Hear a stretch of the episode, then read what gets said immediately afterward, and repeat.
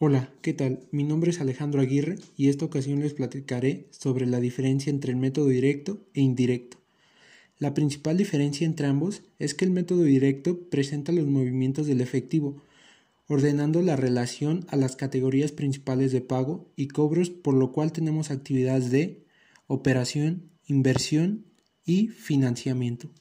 El estado de flujo de efectivo cuando se utiliza de manera eficiente y coordinada con el resto de los estados financieros, brinda información de valor que permita a los administradores evaluar los cambios en los activos de una empresa, su estructura financiera y su capacidad para cumplir con sus compromisos, y hacer frente a las eventualidades. De igual manera es relevante para conocer la capacidad de la empresa para generar efectivo.